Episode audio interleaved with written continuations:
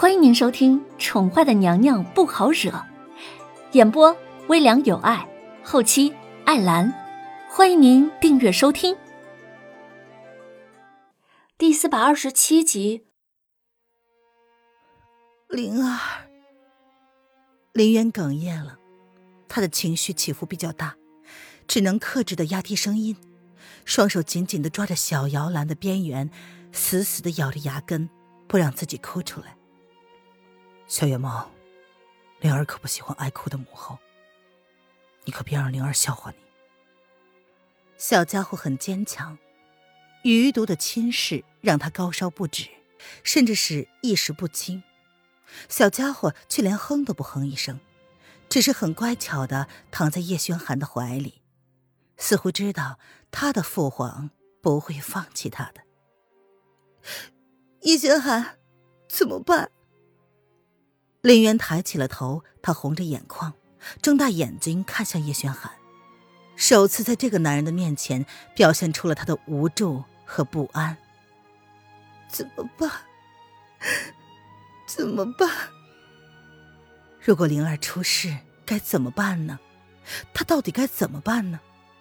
才不过半年的时间，他又要经历一次那种随时都要失去挚爱之人的痛苦吗？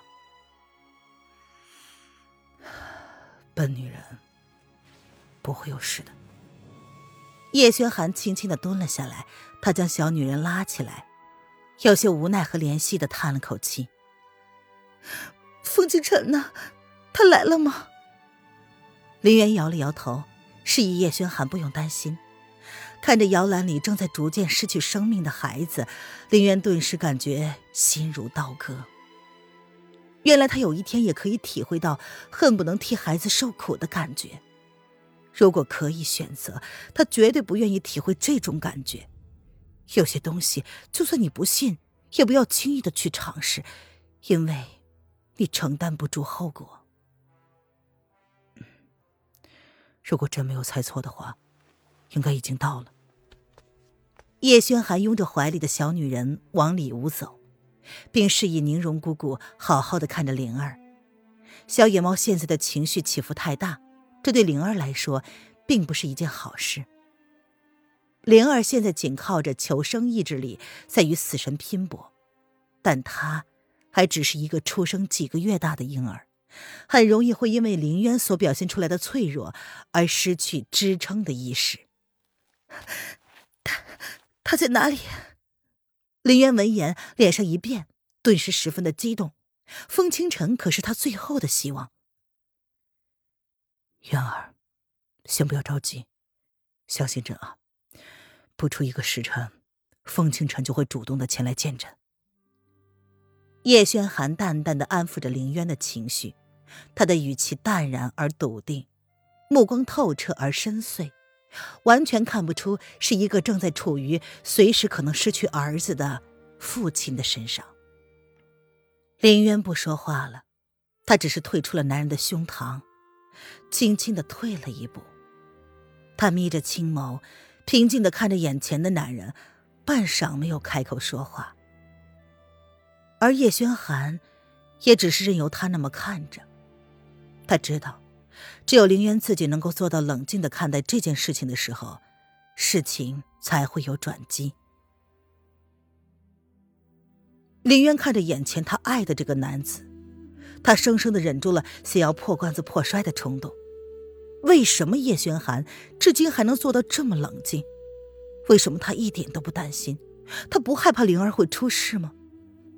林渊握紧了拳头，感觉自己全身都在颤抖，身体里仿佛住着一只盛怒的野兽，他只想要发泄和爆发。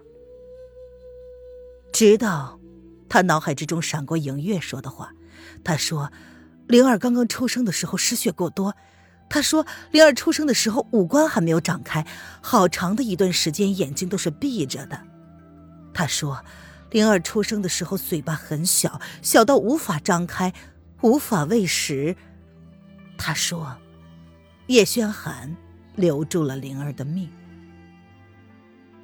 好半晌，林渊感觉自己的四肢不再颤抖了，他脚底下传来了阵阵的麻痹感，他才淡淡的启唇：“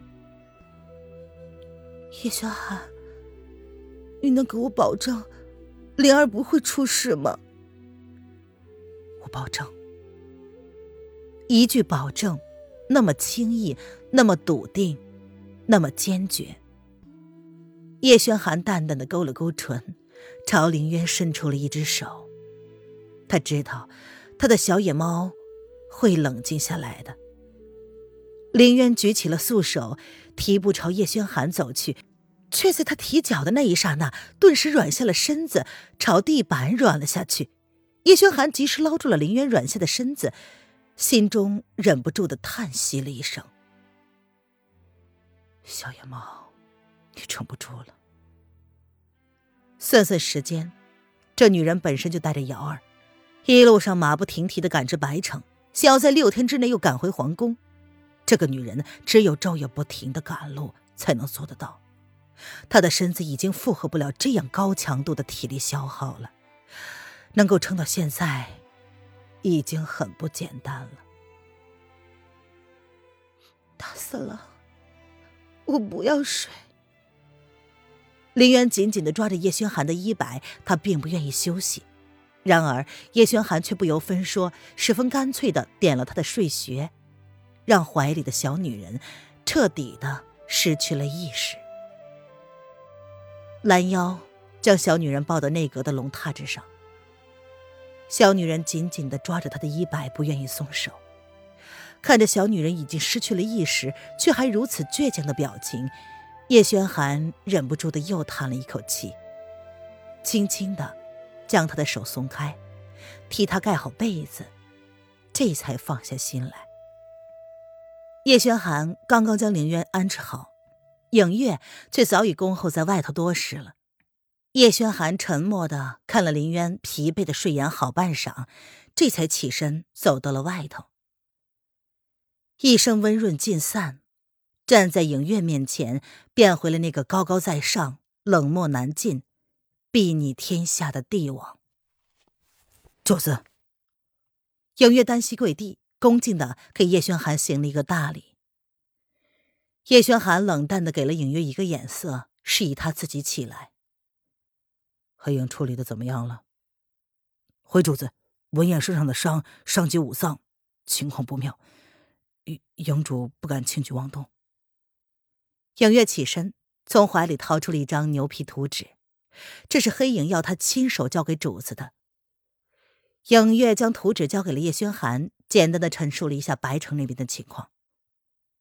叶轩寒接过影月手中的图纸，打开来看了看，并没有开口回应。黑影托影月交给他的是整个白城的局部图，包括这些年影阁在白城设下的几个据点和入口。包在牛皮纸最里面的是一张纸，叶轩寒打开来，可以看得出这张纸是最近刚刚画的。画上清晰的画出了白城堡的整个格局。过了好久，叶轩寒勾唇冷冷一笑，他将手中的牛皮图纸交给了影月。他敢保证，萧白绝对等不到灵儿活蹦乱跳的为太后祝贺。宣德的生辰是三月十七，而现在则已经是。三月初二了，半个月，他夺走萧白身上最珍贵的东西，让他也尝尝失去一切的滋味，生不如死的活着。影月看清了黑影画的那张图，不由得震惊万分。主子，黑影已经将白城堡的地图拿到手了。